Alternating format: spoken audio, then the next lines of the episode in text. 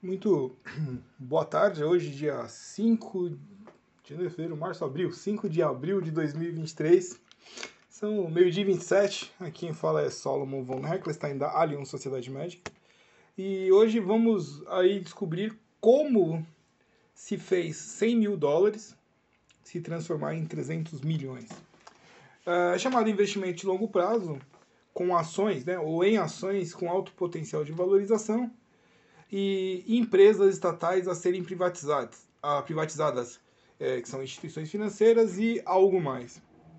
Uh, nós temos aqui na Allium, então, a nossa escola de mercados financeiros, já que nós investimos na Bolsa de Valores.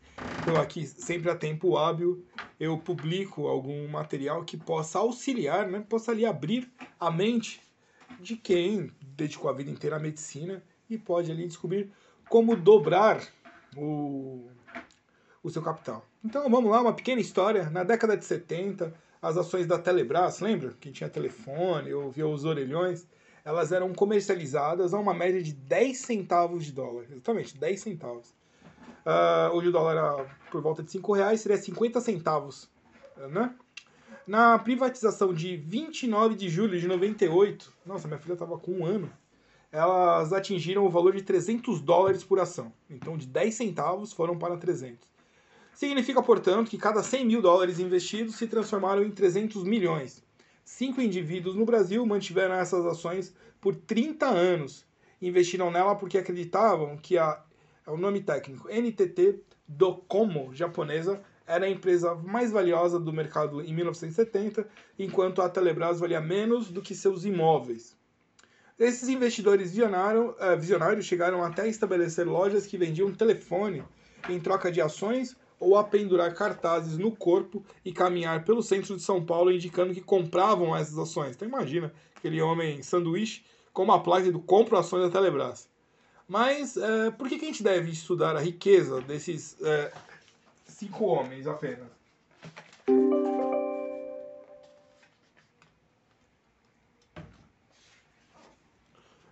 Quem investiu em ações da Brahma ou posteriormente da Ambev, quando a empresa foi fundada em 1999, também colheu benefícios disruptivos. Vou só arrumar uma coisa aqui na, na mesa ah, para gente poder continuar.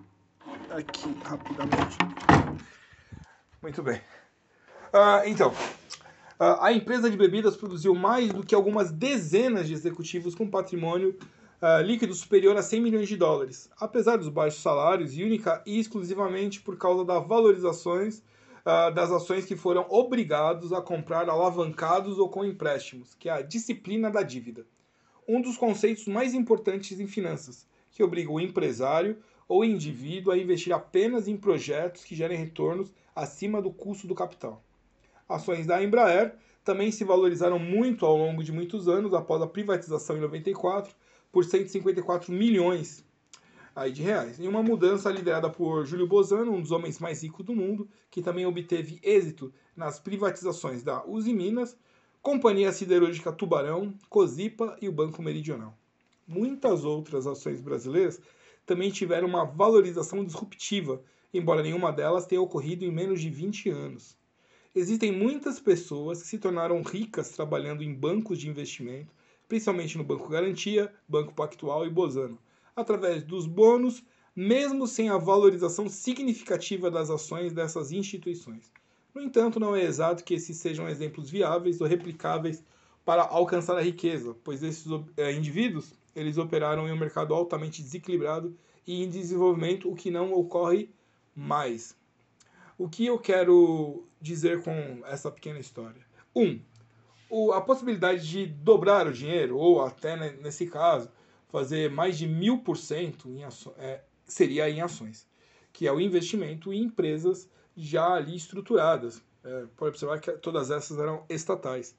É, então, ah, mas eu coloco na poupança. A poupança é um grande engodo. Você tem o seu dinheiro na poupança, no New Bank, tem esses bancos digitais que agora pagam ali, né? Taxa Selic, mais alguma coisa nunca vai superar, por exemplo, a PetroRio, que nós investimos aqui, e em três anos faturou mil por cento. Três anos, mil por cento, média de 333% ao, an ao ano.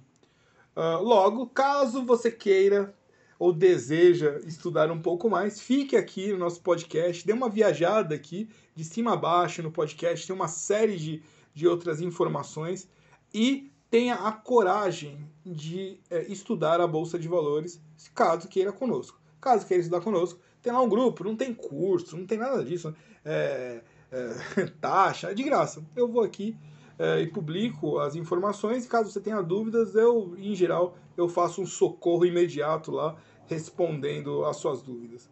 Dessa forma, eu agradeço a sua audiência. É, espero que você fique conosco. Caso queira entrar em contato